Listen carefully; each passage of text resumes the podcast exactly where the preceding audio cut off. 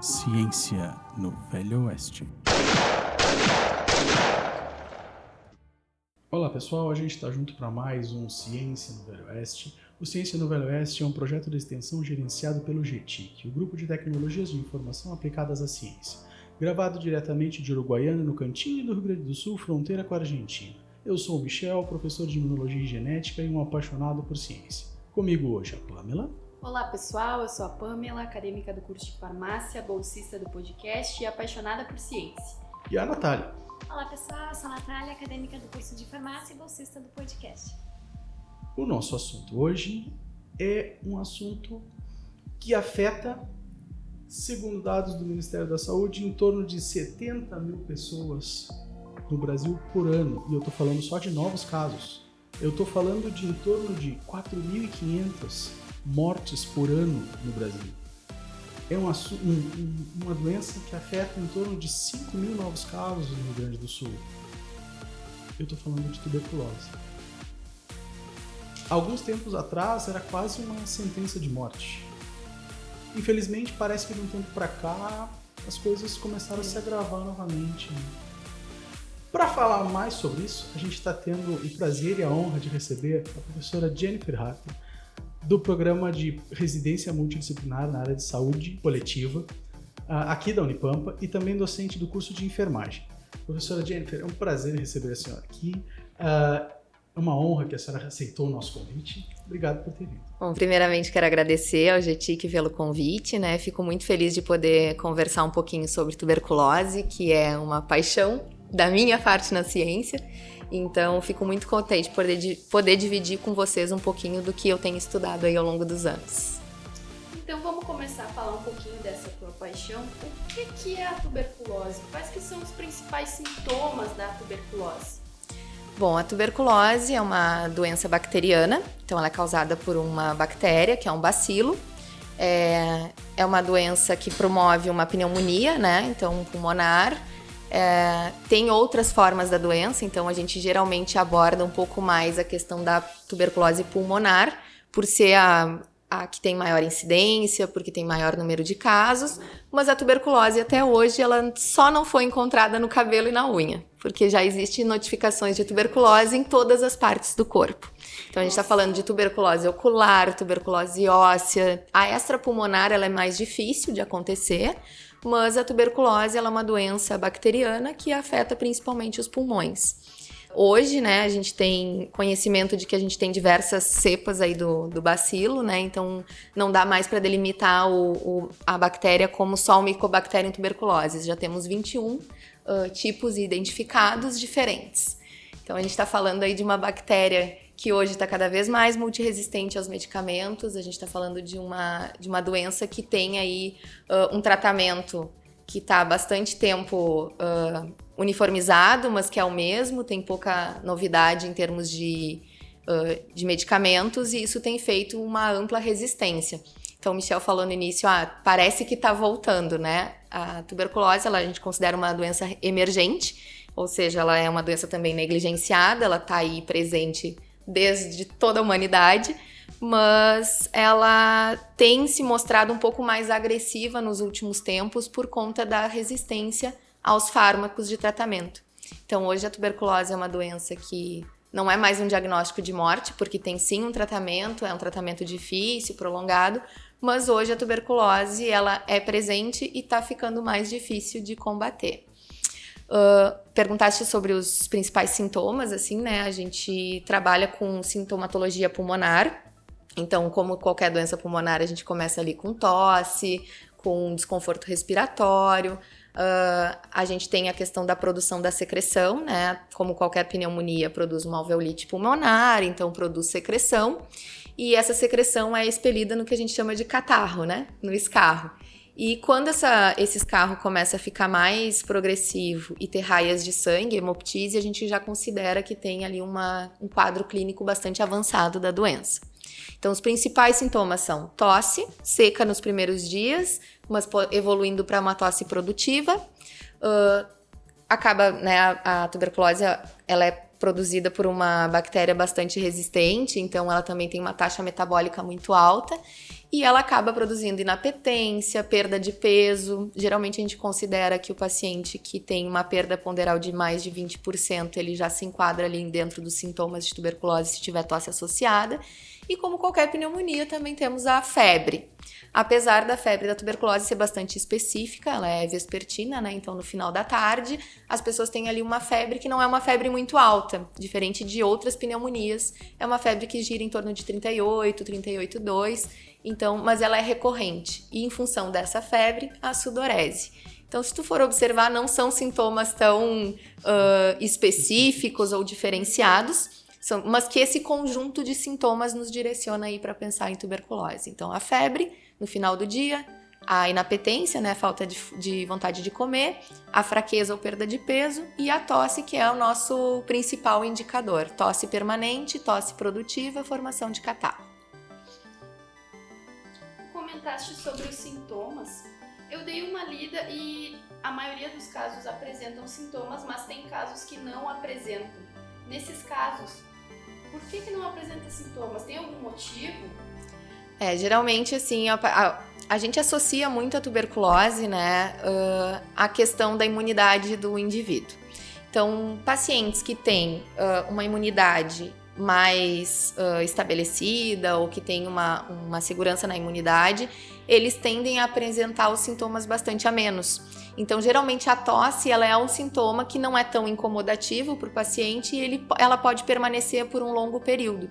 Então, dependendo da, do quadro de imunidade do, do paciente, ele consegue ficar um longo período sem ter prejuízos por conta da tuberculose.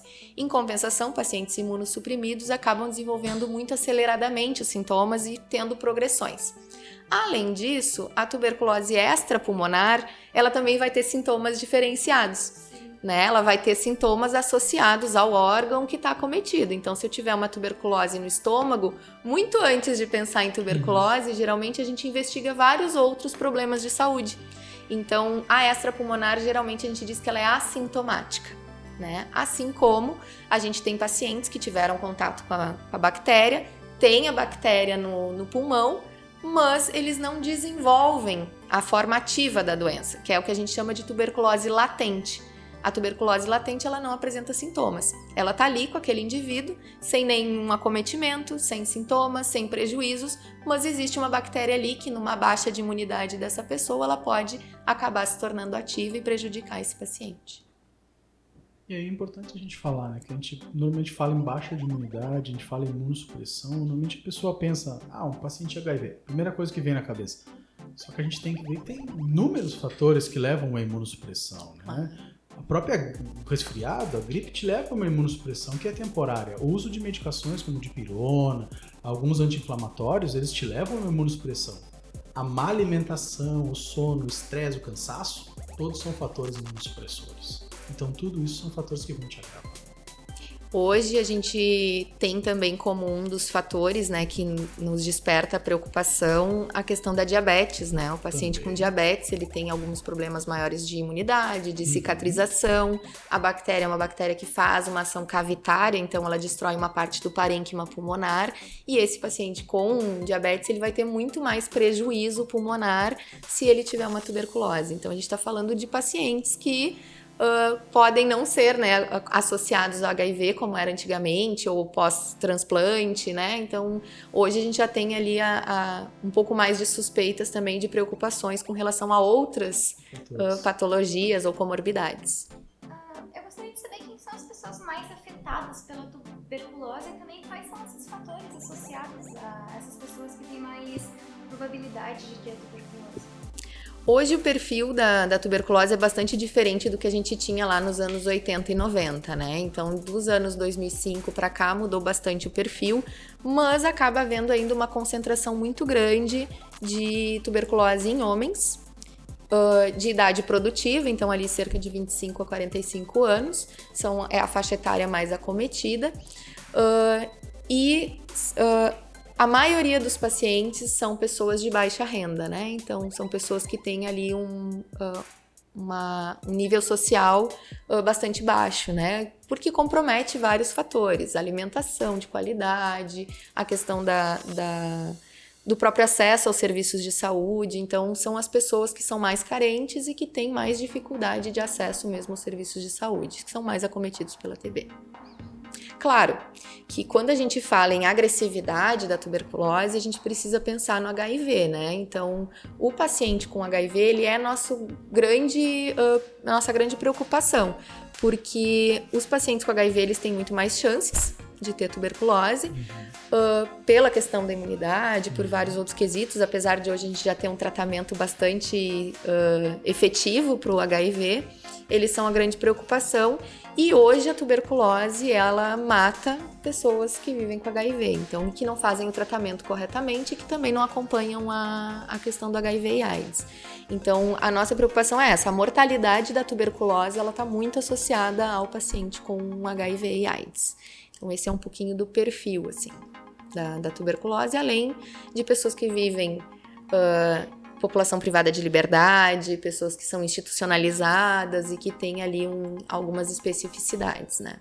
E aí, certamente no Rio Grande do Sul, pelos altos índices de HIV AIDS que a gente tem, a gente deve estar liderando esse ranking também. Nós estamos, infelizmente, o Rio Grande do Sul, Porto Alegre especificamente é um dos primeiros do país na questão da detecção tanto do HIV quanto da, da tuberculose. Uruguaiana, que é onde nós estamos, tem um alto índice de HIV e tem a, a taxa né, de, uh, de casos de tuberculose é bastante alta. Quando a gente pensa em números, Uruguaiana tem cerca de 70, 80, 90 casos de tuberculose por ano identificados. Uh, só que quando a gente transfere isso para a taxa para analisar, Uruguaiana é uma cidade pequena, que tem 130 mil habitantes, então a gente está falando de uma incidência muito alta também que 34% dos casos de co-infecção de tuberculose e HIV do mundo são no Brasil. É um dado de 2018. Isso. A gente associa muito também. Eu trabalhei um período com o Programa Nacional de Controle da Tuberculose e a gente viajava todo o país fazendo visitas técnicas e monitorando o HIV e a tuberculose, nas, principalmente nas capitais. Uh, e o que a gente pôde perceber é que a gente tem uma certa qualidade na notificação do paciente com tuberculose, que a gente tem como obrigatório a realização do teste de HIV. Então, todo paciente diagnosticado com tuberculose, ele é testado para HIV. Então, isso nos dá a possibilidade de detectar a co-infecção com, uh, digamos, um pouco mais de atenção do que outros países, né? Mas ainda assim a, a, gente considera que temos muito mais casos por aí que não estão sendo encontrados. Eu acho que tu podia comentar um pouco de como que a tuberculose ela se propaga. Ah, isso é bastante interessante. A gente tem dados do Ministério da, da Saúde, da Organização Mundial de Saúde, que diz que uma pessoa com tuberculose que tenha apenas a tosse produtiva, ela tem a capacidade de infectar outras 15 pessoas em um ano. E essas 15 pessoas, por sua, vez, vão infectar cada uma mais 15 pessoas, até que elas desenvolvam os sintomas, a forma ativa. Então a gente tem aí uma velocidade de propagação muito grande, muito grande, é uma das doenças que mais, uh, mais alto tem a, a possibilidade, e também porque a gente tem uma bactéria que ela é muito resistente. Então, quando a gente está conversando aqui, a gente está respirando o mesmo ar, a gente está uh, dividindo um espaço e a gente libera nesse ar vários gases, bactérias, né? E essa uh, bactéria da tuberculose, ela tem a capacidade de permanecer no ambiente por um longo período. Então, quando algumas medidas administrativas são importantes, né? Principalmente nos setores onde a gente tem maior circulação das pessoas, né? Doentes, assim. Então, nos serviços de saúde, nos espaços públicos, precisa ter um cuidado com ventilação, com a higienização do espaço, porque se a gente passar uma vassoura, o que, que a gente faz com aquela bactéria, com aquele núcleo que tá ali? A gente joga ele de novo para cima e ele tá no ar de novo para ser respirado por alguém. Então, o ideal é sempre usar panos úmidos. Tem algumas medidas que a gente sempre recomenda para os serviços de saúde, principalmente para evitar, porque a tuberculose ela tem uma propagação muito rápida e a gente estima que mais ou menos 4% das pessoas que estão que tiveram contato com a, com a doença vão adoecer de tuberculose. E aí a gente pensando que temos 70 mil casos novos por ano, imagina que cada um deles possa ter contaminado mais 15 pessoas que podem ao longo da vida desenvolver a doença. A perspectiva de erradicar a tuberculose ela é quase uma utopia. Né? Porque a gente está falando de não encontrar na população as pessoas com infecção latente, que podem vir a ficar doentes ao longo da vida e nem saber de onde pegaram. Né? A gente já fez várias pesquisas perguntando para o paciente: tu sabe onde tu suspeita de onde tu pegou tuberculose? E diz assim: ah, meu avô, quando eu era criança, teve e eu vivia com ele, ele que me cuidava, e aí eles acham, associam, né, que. E pode ser. Ele pode ter tido uma tuberculose latente ao longo de toda a vida e lá no, em algum momento desenvolver a tuberculose e ali também propagar para os seus, né? Então a propagação é muito rápida. Tá. E uma pessoa que apresenta os sintomas de tuberculose, quem ela deve procurar? Que médico ela deve procurar? Clínico geral? Qualquer profissional da saúde, qualquer uh, profissional, enfermeiro, médico, fisioterapeuta, dentista, a gente trabalha com a perspectiva de qualquer profissional da saúde pode solicitar a baciloscopia que é o exame específico para diagnóstico da tuberculose. Então, a gente sempre orienta que vá no primeiro serviço de saúde mais próximo, seja ele uma unidade básica, seja ele um, uma, um hospital, que ele procure e fale dos sintomas que ele apresenta. Ele tendo tosse, qualquer profissional está também com o olhar ali, deveria estar né, com o olhar atento para identificar os sintomas e solicitar a baciloscopia. Aqui em Uruguaiana e no Rio Grande do Sul como um todo, a gente também estendeu essa solicitação para os agentes comunitários de saúde. Então, um agente comunitário de saúde que vai fazer uma visita domiciliar, que vai numa residência e identifica uma pessoa com tosse e pergunta quanto tempo essa pessoa tosse, se ela disser que é mais de três semanas, o próprio agente comunitário já pode fazer os encaminhamentos necessários. Claro, o acompanhamento da tuberculose ele deve ser feito por um pneumologista, que é o um médico né, capacitado para tratar uh, a tuberculose. Né? Então, a gente tem também alguns lugares, é uma das coisas que a gente está tentando implementar agora no Rio Grande do Sul como um todo, em Uruguaiana especificamente, que é a descentralização do acompanhamento para atenção básica feito por um clínico geral. Então, o esquema de tratamento ele é um esquema padronizado, então ele teoricamente pode ser acompanhado na, por um clínico geral e não necessariamente por um pneumologista depois de avaliado pelo pneumo, né? Já que tu comentou da baciloscopia, quais que seriam os outros exames que existem para diagnosticar a tuberculose? Bom, a gente tem uma gama de exames bastante grande, né? Dependendo do tipo de tuberculose, se ela é extrapulmonar, a gente vai trabalhar com diagnóstico específico, né? Às vezes um lavado gástrico, Uh, eventualmente alguma o exame de imagem de, relacionado àquele órgão, né? Na parte da uh, tuberculose pulmonar, a gente vai trabalhar principalmente com a baciloscopia, que é o exame que tem maior uh, especificidade, né? Mas a gente tem o teste rápido molecular, que infelizmente não está disponível na rede brasileira pública em todos os lugares, mas nós temos mais de 115 cidades que dispõem do teste rápido, que é o Gene Expert. Então ele parte da, do escarro para análise em duas horas. Então, o teste rápido ele é literalmente muito rápido. E em duas horas, tu consegue saber se o paciente tem tuberculose e se ele tem resistência ao, tratamento básico. Então, ele seria o que a gente teria de top, né, para a identificação da, da tuberculose na rede. Além disso, a gente trabalha também com a radiografia né, de tórax, que é o que vai permitir que a gente veja a extensão da lesão, a quantidade né, de formação de cásios, de formação de, de conjuntos de, de bactéria. Mas o básico que a gente precisa pensar é a baciloscopia e a radiografia que tem em qualquer rede de qualquer município dentro do Brasil. Então, é, são exames de fácil acesso. Né? Além disso, a gente tem ainda também a cultura, que a gente indica principalmente para os pacientes HIV, que são que podem ser paucibacilares, então eles produzem pouca quantidade de bactéria, e aí na baciloscopia às vezes a gente não consegue detectar. Mas fazendo a cultura a gente tem mais chances de, de reforçar, né, ou de descartar o diagnóstico de tuberculose. Então a gente trabalha com baciloscopia, cultura do escarro, a radiografia e o teste rápido quando ele está disponível uh, na rede, além dos exames diagnósticos extrapulmonares. Só vou fazer um, complemento, então, assim, é... o pessoal que, tá, que não é da universidade, que está nos ouvindo, a gente, a universidade aqui ela é um dos 96 laboratórios da rede de acompanhamento do paciente HIV.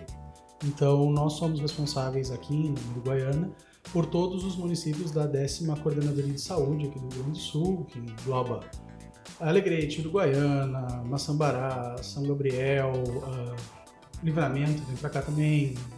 Quaraí. Quaraí, Barra do Quaraí. Então todos esses, Itaqui, São Borja, todos esses municípios mandam as amostras para cá dos seus pacientes HIV. E nós fazemos aqui a, a, parte de carga viral e CD4, que são os exames de acompanhamento uh, para o paciente HIV.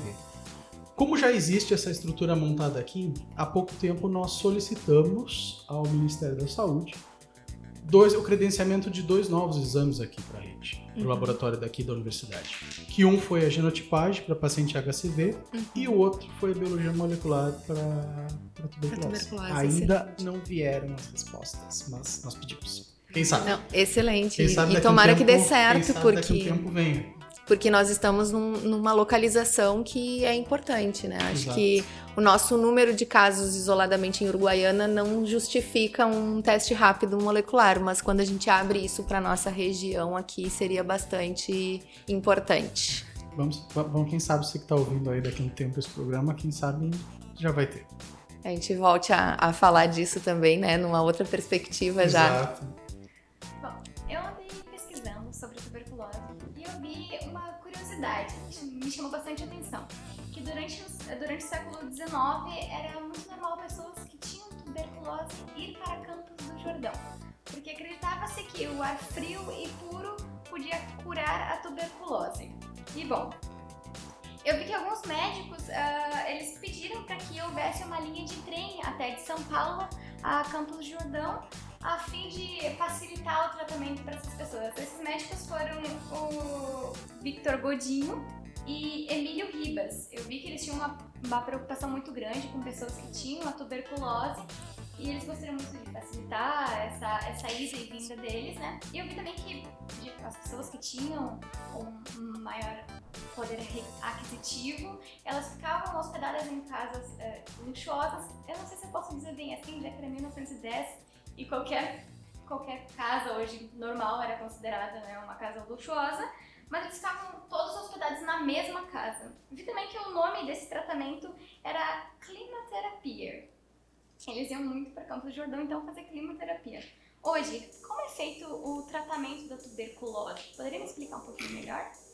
Antes da gente conversar sobre hoje, acho que é legal comentar, né, que essa história é fato, né? Uh, a gente começou o tratamento com antibióticos a partir dos anos 40 né, com ampicilina, streptomicina, que começaram a tratar a tuberculose. Antes disso, não tinha ainda um tratamento, né? Então, a perspectiva era, não se sabia muito bem ainda por que também, levar para campo, levar para ares uh, puros, tirar a pessoa da, da, do espaço onde ela vivia, né?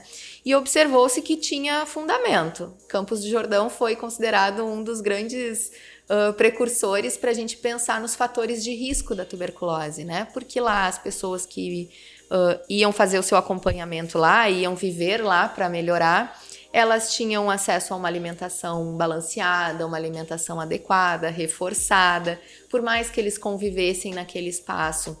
Eles tinham ali um espaço de lazer, onde eles aproveitavam, eles ficavam muito tempo no campo. Então, eles tinham uma condição de vida que acabava melhorando um pouco a, a imunidade deles também, e isso tinha um fator positivo no tempo de vida, né? Mas como a gente não tinha como. A gente, né? Eles não tinham como combater a bactéria em si, a perspectiva sempre era de que ia, em algum momento acabar evoluindo clinicamente e, e a pessoa acabava morrendo. Com os anos 40, começaram a tratar com antibiótico e a tuberculose, na época, era tratada por 18 meses. Então, o paciente geralmente recebia injeções, ficava um longo período tratando. Depois de muitos anos, foi feito uh, um combo de antibióticos, então passou-se a utilizar quatro ou mais medicamentos no tratamento da tuberculose, de acordo com a condição clínica do paciente, e o tratamento caiu depois para 12 meses e imagina você ficar um ano tratando tuberculose internado num hospital ou recebendo injeções diárias de medicamento, né? E hoje o tratamento ainda é um tratamento bastante longo. A gente trabalha com seis meses de tratamento no esquema básico, então o paciente recebe quatro medicamentos em um único comprimido. Ele recebe a, o etambutol, a rifampicina, a isoniazida e a streptomicina. Então ele recebe os medicamentos. Esses medicamentos são tomados de acordo com o peso do paciente, então quanto uh, menor o peso, menor o número de comprimidos e ao longo do, do tratamento vai sendo ajustado. Mas ainda é um tratamento de seis meses, dependendo do paciente, pode ser prorrogado para nove meses de tratamento. E a gente tem muita, hoje a gente estava comentando antes, né? A gente tem muita resistência aos tratamentos, porque já são os mesmos tratamentos há bastante tempo. Então, tem aí no mercado e na, na indústria novas perspectivas, pesquisas promissoras para novos medicamentos para tuberculose. Né? Já tem uma pesquisa que vai começar a testar em humanos, então isso é bastante promissor, a gente tem bastante esperança, uh, porque de fato a gente tem um alto índice de pacientes com tuberculose que não tem mais esquema terapêutico para tratamento. Então é o que a gente chama de. Uh, a gente tem um multidroga resistente, que é o paciente que é resistente a pelo menos dois dos quatro fármacos básicos e outras opções de segunda linha, e a gente tem o paciente que ele é resistente a tudo, que a gente chama de XDR. Então, nenhum dos tratamentos que a gente tem conhecimento hoje funciona para esse paciente. Então, ele entra numa fase paliativa, né? Porque a gente não tem condições ali, não tem perspectiva de cura, porque não tem ainda fármacos que possam ali uh, combater aquela bactéria dele.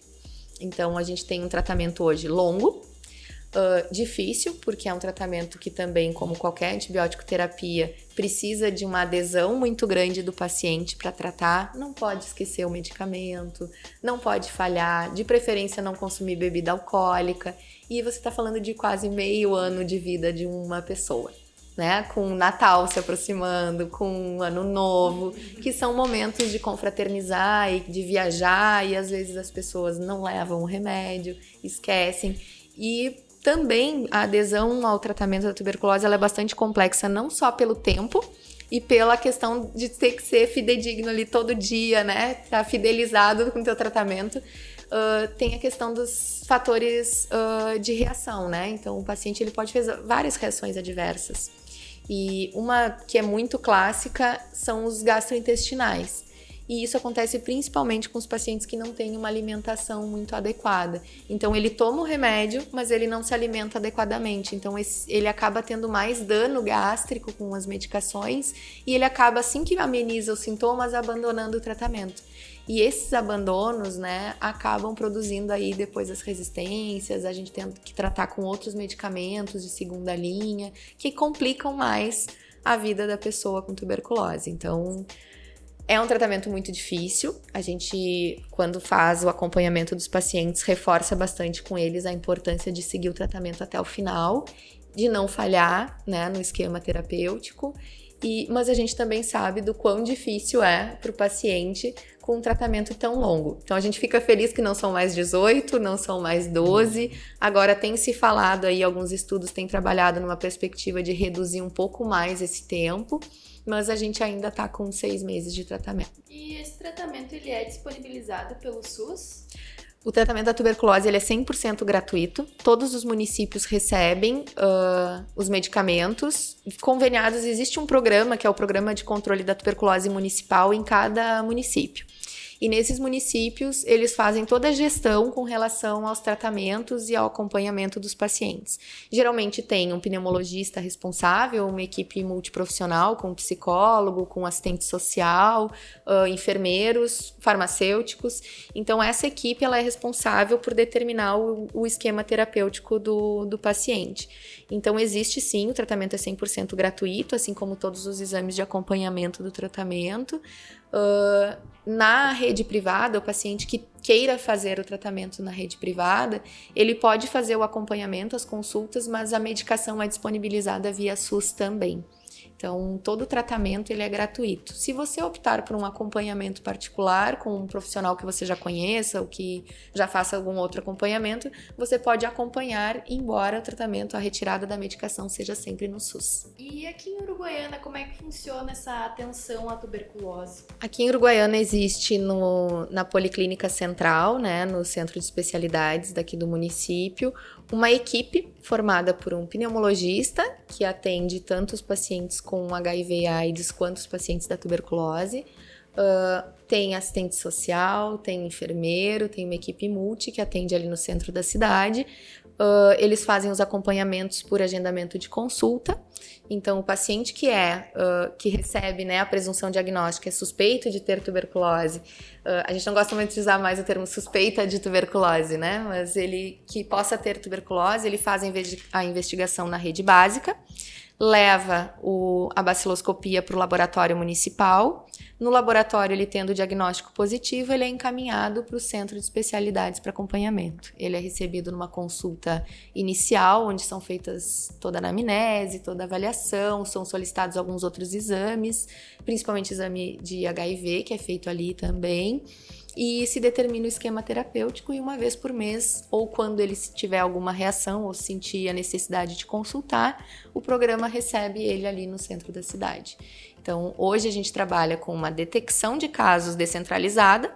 Então, qualquer unidade, qualquer profissional pode pensar em tuberculose ao ver alguém tossindo, solicitar o exame. Sendo positivo, ele é encaminhado para esse serviço de referência secundária, que é um serviço especializado com um pneumologista para tratamento da tuberculose. E ali também a gente faz outras investigações, né? Hepatites, avalia sífilis, verifica se o paciente tem HIV, se ele tem interesse de levar, né, alguém da sua família que também possa ter algum sintoma. Então a gente tem a obrigatoriedade pelo Ministério da Saúde de investigar todos os contatos intradomiciliares. Então a gente precisa ver a família dessas pessoas também. Então, uma vez diagnosticado em acompanhamento, a gente faz ou visita domiciliar em compartilhado com atenção básica, ou a gente pede para ele trazer as pessoas para avaliar, ver se mais alguém tem sintomas, se alguém tem uh, tuberculose latente, para também poder tratar e diminuir aí a cadeia de, de disseminação da doença. Aqui em Uruguaiana a gente tem um número de casos expressivo, né, como a gente estava falando anteriormente. Então, a concentração no, no, na, no, serviço secundário, ele traz algumas limitações no acompanhamento, mas também facilita gerenciar ali os casos de, de tuberculose num único serviço, né? Então tem os prós e os contras, mas o importante que eu acho que é que a gente precisa destacar de Uruguaiana é que o profissional de saúde que está na rede básica, ele pode solicitar a, a baciloscopia, ele deve suspeitar de tuberculose ao ver alguém tossindo. Então, quanto mais a gente identificar na comunidade precocemente, menor as chances desses pacientes contaminarem outras pessoas. Então, acho que a, gente precisa reforçar muito aqui em Uruguaiana, porque a gente tem um número de baciloscopias baixo. A nossa qualidade da análise da baciloscopia é muito boa aqui em Uruguaiana. A gente tem um laboratório que funciona muito bem, que faz as análises, que verifica, tem um padrão de qualidade muito bom, reconhecido pelo LACEN, que é o laboratório né, do estado. Mas as amostras precisam chegar até esse laboratório. Para elas chegarem, os profissionais precisam solicitar a baciloscopia. Então a gente costuma é, reforçar que Uruguaiana ela tem uma rede que está organizada para atender a tuberculose, mas ainda a rede não detecta os casos precocemente. Então, para gente que está ali no hospital e que eu dou aula prática no hospital e a gente vê muito caso de tuberculose que chega já numa condição clínica bastante agravada e tardia, porque ninguém pensou que era tuberculose antes. Então é importante sempre reforçar, né, até para os ouvintes que estão aí em, em, algum momento da graduação ou que são profissionais de saúde, que atentem. Tosse não é um sintoma banal. Então, se a pessoa tem tosse, a gente tem que pelo menos perguntar quanto tempo tu tá tossindo. Tem algum outro sintoma? Que aí a gente também já pode direcionar para atendimento apropriado dessa, dessa pessoa, né? Bom, a gente já comentou um pouco sobre a doença, sobre os principais exames, sobre o tratamento. Mas como é que eu posso prevenir tuberculose? Olha, principalmente com a diminuição dos fatores de, de risco que são os desencadeantes da forma ativa da doença, né? Como qualquer outra doença respiratória, a gente precisa de ambientes ventilados, de uma boa higiene das mãos, né? Uh, de que a gente fique atento né, aos sintomas o mais precocemente possível. Uh, é importante uma alimentação apropriada, né? Então, manter a imunidade ali uh, segura, numa faixa segura, e para os pacientes que já têm alguma condição que afete o seu quadro imunológico, é importante também ressaltar. Tem sintomas, o quanto mais cedo você procura o serviço de saúde, mais fácil vai ser de tratar. Então, como qualquer doença, conforme ela vai agravando, a gente vai, ter, vai tendo condições associadas que acabam dificultando o tratamento da doença. Então, o mais precocemente possível ela sendo di diagnosticada, isso a gente previne. Previne de contaminar mais pessoas e também previne de ter um quadro clínico ali que possa te, te tornar incapacitante, com lesões pulmonares não reversíveis ou com um quadro clínico mais complexo. Então, basicamente, boa alimentação, exercício físico, manter sua saúde em dia, uh, cuidar, né? E ficar atento aos sintomas. Tendo sintomas, procurar o serviço de saúde. Bom, antes da gente começar a gravação, tu comentou que tem um projeto de extensão aqui na Unipampa que trabalha essa questão da tuberculose. Como é que vocês trabalham essa questão? Bom, o projeto chama Tuareg. Tuareg eram uh, pessoas que eram nômades do deserto e eles utilizavam turbantes azuis que protegiam eles dos problemas respiratórios, né? Então eram uh, para eles símbolos da proteção do espírito. Então por isso o nome do, do projeto chama Tuareg. Uh, o Tuareg também a gente transformou a, a sigla para tuberculose, avaliação respiratória, epidemiologia e gestão, que são as principais áreas que a gente tem trabalhado dentro do projeto. Uh, a gente trabalha aqui dentro da, do serviço especializado com algumas pesquisas, então fazendo levantamento de dados, identificando uh, a, o perfil da população, as áreas que a gente precisa investir e atuar. E a gente tem dois projetos que são uh, levados à frente principalmente por dois alunos, que é o Marcelo e a Bruna. O Marcelo está trabalhando para a construção da descentralização de Uruguaiana, então ele está preparando aí um ah, para o ano que vem um treinamento para os enfermeiros e para os médicos da rede básica, para que eles possam ter apropriação com relação à sintomatologia, aos diagnósticos e para que eles possam levar à frente um tratamento com esquema básico sem comorbidades, que é o paciente que, que geralmente tem uma boa adesão e uma boa resposta ao esquema básico do tratamento. E a Bruna, que está trabalhando com a perspectiva do estigma da tuberculose, ela trabalha com a perspectiva da mulher então ela está vendo como essa mulher se sente ao ter tuberculose e principalmente pensando no estigma, né? As pessoas associavam por todo esse retrospecto que a gente falou da tuberculose, né? Uh, tem vários livros, vários, uh, vários registros na história de que as pessoas com tuberculose ou eram boêmias, ou eram alcoólatras, ou eram pessoas que não tinham uma boa inserção social, prostitutas. Então, todo esse estigma que se construiu em relação à tuberculose, a gente precisa desconstruir. E principalmente para a mulher que tem sentir que ela não tá fazendo, não estava fazendo nada de errado, né? Todo mundo pode ter tuberculose. Então essa desconstrução com relação ao estigma é uma das coisas que a gente tem trabalhado no projeto também. Uh, dentre outras atividades que a gente desenvolve, também compartilhado junto com o curso de medicina, a gente tem desenvolvido alguns projetos de pesquisa.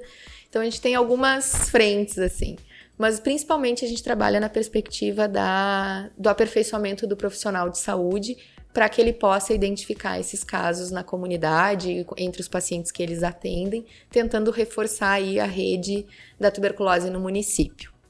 Hoje nós somos somos eu de professora, a professora Luciana da, da medicina e temos ali um grupinho bastante grande de, de alunos conosco que são quem leva todo o projeto à frente, né? Fazer para começar a participar do seu grupo?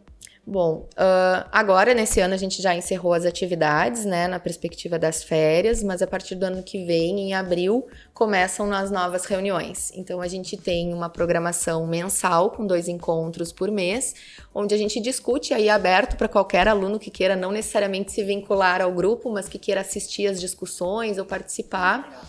Então, tem vários temas que a gente está discutindo. Um é sobre suspeita clínica, outro sobre casos uh, raros de tuberculose. Então, tem uma agenda e aí fica disponível para os alunos que tiverem interesse. Geralmente eles me procuram, né, para fazer parte ou para participar das atividades. A minha sala é no 623. Então, qualquer aluno da Unipampa que queira fazer parte ou ter algum contato com o acompanhamento da tuberculose e dos, dos projetos que a gente faz, ele pode me procurar ali se inserindo nas atividades, nas diversas atividades que o grupo tem desenvolvido. Pessoal, por mais que eu esteja gostando muito de continuar ouvindo esse assunto, mas infelizmente a gente está chegando ao fim do nosso tempo. Então eu quero aproveitar o momento para agradecer muito a participação da professora Jennifer. Foi extremamente informativo. A gente sabe que é um problema emergente, como ela falou. A gente sabe que o número de casos não é pequeno, que é um problema que nos preocupa e é sempre importante então a gente estar tá atento e é importante a gente discutir. Jennifer, muito obrigado por ter aceito o nosso convite. Foi um prazer ter você aqui com a gente.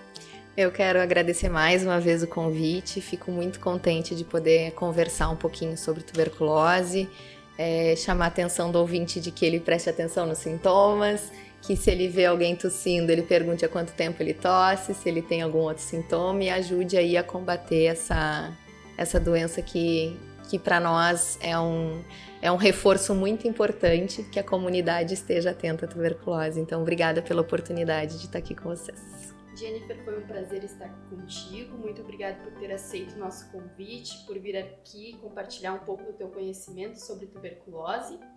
E pessoal, vou aproveitar para lembrar vocês de curtir a nossa página no Facebook, seguir a nossa conta no Instagram e se você tiver alguma sugestão de assunto, manda pra gente que a gente vai dar um jeito de tentar falar aqui. Por hoje é isso, até a próxima. Queria agradecer a sua participação, foi gratificante conversar sobre esse assunto que não é muito discutido, pelo menos eu não sabia muita coisa sobre tuberculose. Uh, é muito bom que as pessoas saibam esses sintomas, porque é algo que a gente pode ter um colega, alguma pessoa próxima que realmente tem essa tosse há muito tempo, e, é bom que a gente indique as pessoas a procurar um médico, porque às vezes as pessoas não vão mesmo, porque acham que não é nada. Uh, gostaria de agradecer aos nossos ouvintes por, estar, por ter nos acompanhado até agora. E muito obrigada. Até a próxima. Pessoal, foi um imenso prazer e a gente se vê no próximo Ciência no Velho Oeste. Um grande abraço e até mais. Ciência no Velho Oeste.